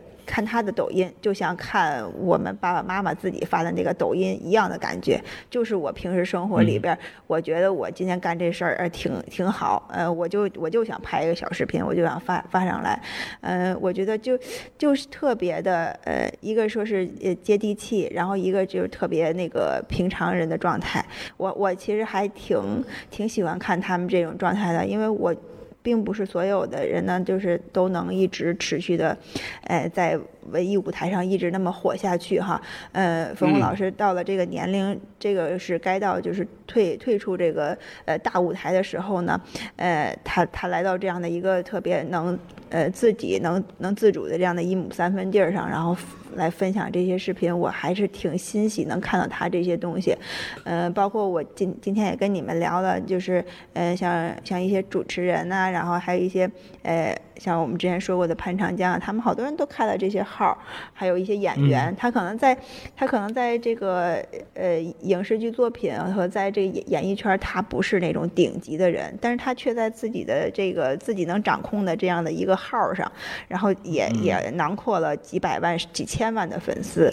然后我觉得其实其实一个人他的他的这个算是发挥的这个光亮吧，不一定是一定要在那个又耀眼的地方，也可以在我们平时这些手机的这些这个大家日常的这些平台上。其实我们应该慢慢去接纳这些。一开始呢，我我也和捕头差不多，我我不太喜欢看这些短视频，我觉得都是没营养的东西。但是现在，嗯、随着好多好多那个呃老艺人，他们慢慢也都开始进入了这个抖音的这个新的媒体平台哈，我我也开始关注了，确实也也也有一些，嗯。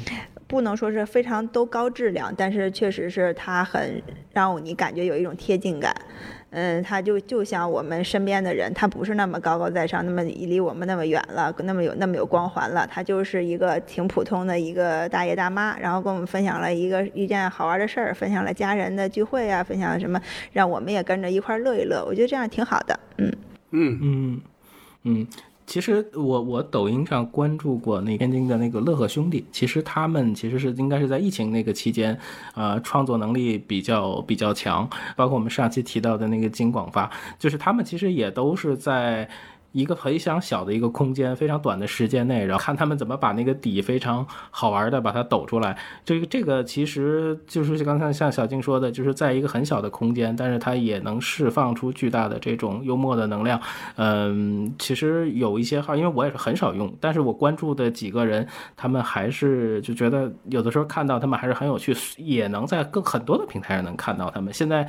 从抖音破圈的人好像也非常非常多，到主流的平台上，包括走上 B 站，呃，都能够有非常，只要是自己的东西有意思，就是能够让更多的人看到。提一句哈，就是冯冯巩老师，就是他他虽然是一个呃很大的一个相声演，就是一个很耀眼的一个明星，一个很有名的相声演员，其实他的家境背景也很显赫，就是他的曾祖父是冯国璋嘛，啊，我觉得他呃他而且他在这个建党伟业里边还演了一次冯国璋，演过。嗯，我能看到的资料好像是因为这些非常显赫的背景，反而在那个时代会给他带来一些影，对，反而会有了影响。他确实是一步一步稳扎稳打上来。这个好像也是他跟冯小刚关系特别好，因为他们两个人的有一些的背景和。那个上升期的遇到的问题其实是很相似。嗯，就我来说一点，就是冯巩怎么走上相声道路的吧。啊，就是他是从小，因为他是就是跟那个杨明一样哈，你们都都是来自曲艺之乡，来自曲艺窝子，就是从小他就非常喜欢相声，受这个曲艺的这个熏陶是非常非常多，非常非常。影响非常大的。嗯呃，他应该是在初中的时候就跟刘伟开始合作说相声了。呃，在学校小有名气。有一次在天津的，我不知道为什么他俩参加了职工的比赛，因为当当时按理说是群众群众艺术肯定是非常浓烈的。嗯呃，他们参加了一个比赛，结果拿了个拿了个很好的名次，应该是一等奖。嗯当时。马季和唐杰忠居然也在做，所以你看 这个水平其实不低的这个比赛，所以他俩呢就对，就是马季就对他们两个人是非常看重，然后上台就是马季和唐杰忠演完之后，专程又到了冯巩和刘伟的学校去祝贺。去跟老师们说这是两个好苗子，怎么怎么样。第二年这俩人就拜了马季，就拜了马季。他们经常或者去北京，或者马季来天津，他们来就是就是教他们一些相声的一些门道吧，对吧？他毕竟是之前没有师门嘛，哎，所以在那之后，慢慢慢慢两个人就慢慢慢慢在就是更有名气了吧。但是他俩还最早并没有直接进相声院团，先是到了叫天津制现场去当了工人，参加的也是业余演出，就工人的业余演出。嗯，到后来怎么进的京呢？是侯耀文奉命到天津去把他俩给招到北京，去了哪儿呢？还不是马季所在的广播说唱团，他们先到了侯耀文所在的中国铁路文工团，在那儿先。先干了三年，对，先在那儿干了三年说相声，然后有了些小名气，说什么八戒变悟空啊，呃，什么春姑娘啊之类的那些很富有朝气的青春、嗯青春气息的那些相声。三年之后，他们才被正式的调进他师傅马季所在的中国广播说唱团，这才。这才是有了，就等于师徒有了更多的交流嘛，对吧？就可以教他们更多东西。而且你记得这个杨明记得咱们去采访贾继光老师的时候吗？嗯，贾继光老师就说，他们是不太容易进入到当时的一些主流的一些演出的一些平台的。就是贾继光说他们是很难的，为什么？嗯因为刘伟和冯巩他们两个是很火的，当时。非常受欢迎，尽管只有二十几岁，二十出头，非常非常火。就是其他的，你像贾继光他们这些，这些更有资格的演员，你像他们属于文字味的演员啊，他们反而都进不了那那样的一个一一些演出场合，所以他们是非常非常火。所以八六年他们所以能够上春晚来说这个相声，从从从而展开了像冯巩二十多年的春晚的历程，这肯定是有原因的啊。嗯虽然嗯年纪小，但是水水平高，或者说受欢迎程度很高。嗯，我记得还有一个演一个相声演员叫郑健是吧？对，冯呃那个也出现冯在那个呃冯笑巩、刘伟、破青王郑嗯。郑健，他们三个我觉得一开始就在年轻的时候，他们三个的风格在我看来好像都挺像的，嗯，但是后来还是冯巩老师就是算是一一枝独秀，越来越火了，嗯。其实郑健老师和王平老师他们两个搭档也特别好，他们两个人没错声音都非常非常好听。没错，没错。你们说到这儿，我再插一句：一九八八年，他们一起说了一个群口相声，叫《求全责备》，不知道你们有没有印象？有印这个里边的人是非常多的，刘伟、冯巩、牛振华，包括小静刚才说的郑健、赵宝乐。还有一位叫李毅，这里边人非常多，就是我是属猪的，我我是属狗的，我是属牛的，就这些，他轮番上场，这个这个相声，我觉得水平是相当高的，不管从创作还是表演，水平非常高。只是后来就是呃没有太太多被人提起，而且他很受限制，因为他是说他是说的龙年的那个那个那个相声嘛，所以他后来可能也不会反复播。不会爬树啊！我不是属鸡的，我。那你属什么呀？什么能爬树？我属什么？什么能爬树？对，我就属猴。我不数了，我倒霉就倒霉你身上了。说什么你都挑毛病。他可恨。没关系，我替你辩护。你们怎么回事？我是属猴的，怎么俩猴呢？我们双胞胎。就冲这双胞胎，我就是属猴的，哎，我们就是三胞胎。三胞胎有一首歌就赞美猴吧。是吗小时候，妈妈对我讲，大海就是你这歌没猴啊？有猴，没有猴。第一句就是嘛。怎么唱？小时候。小时候在这个相声水平很高，叫求回头我们全责备。发掘发掘这个是生肖 IP 啊。就是也给嗯现在的那个，不管是脱口秀演员还是相声演员，提供一个好素材。其实每年说一次，挺好玩的。嗯 对对，这个说的等于是一个龙年的，对，是这样。对好，那我们今天也聊了好多关于冯巩老师的作品，呃，他真的也是像开头说的，他是用在不同的时间给了我们一些成长的陪伴。那其实到现在，我们还是可以在呃手机上看到冯巩老师最新的作品，这个其实我们也很幸福。呃，我们也希望冯巩老师在之后呃生活里面多创作出更优秀的作品，让我们的快乐就一直相伴。那今天我们就先聊到这儿，然后我们下期节目再见。嗯，再见好拜拜再见再见好，拜拜。嗯，拜拜好，拜拜。大家不要告诉他，快点快点抓住他，快点快点抓住他。丢手绢儿，丢手绢儿，轻轻地放在小朋友的后边。大家不要告诉他，快点快点抓住他，快点快点抓住他。丢手绢儿，丢手绢儿，轻轻地放在小朋友的后边。大家不要告诉他，快点快点抓住他，快点快点抓住他。丢手绢儿，丢手绢儿，轻轻地放在小朋友的后边大家不要告诉他快点快点抓住他快点快点抓住他。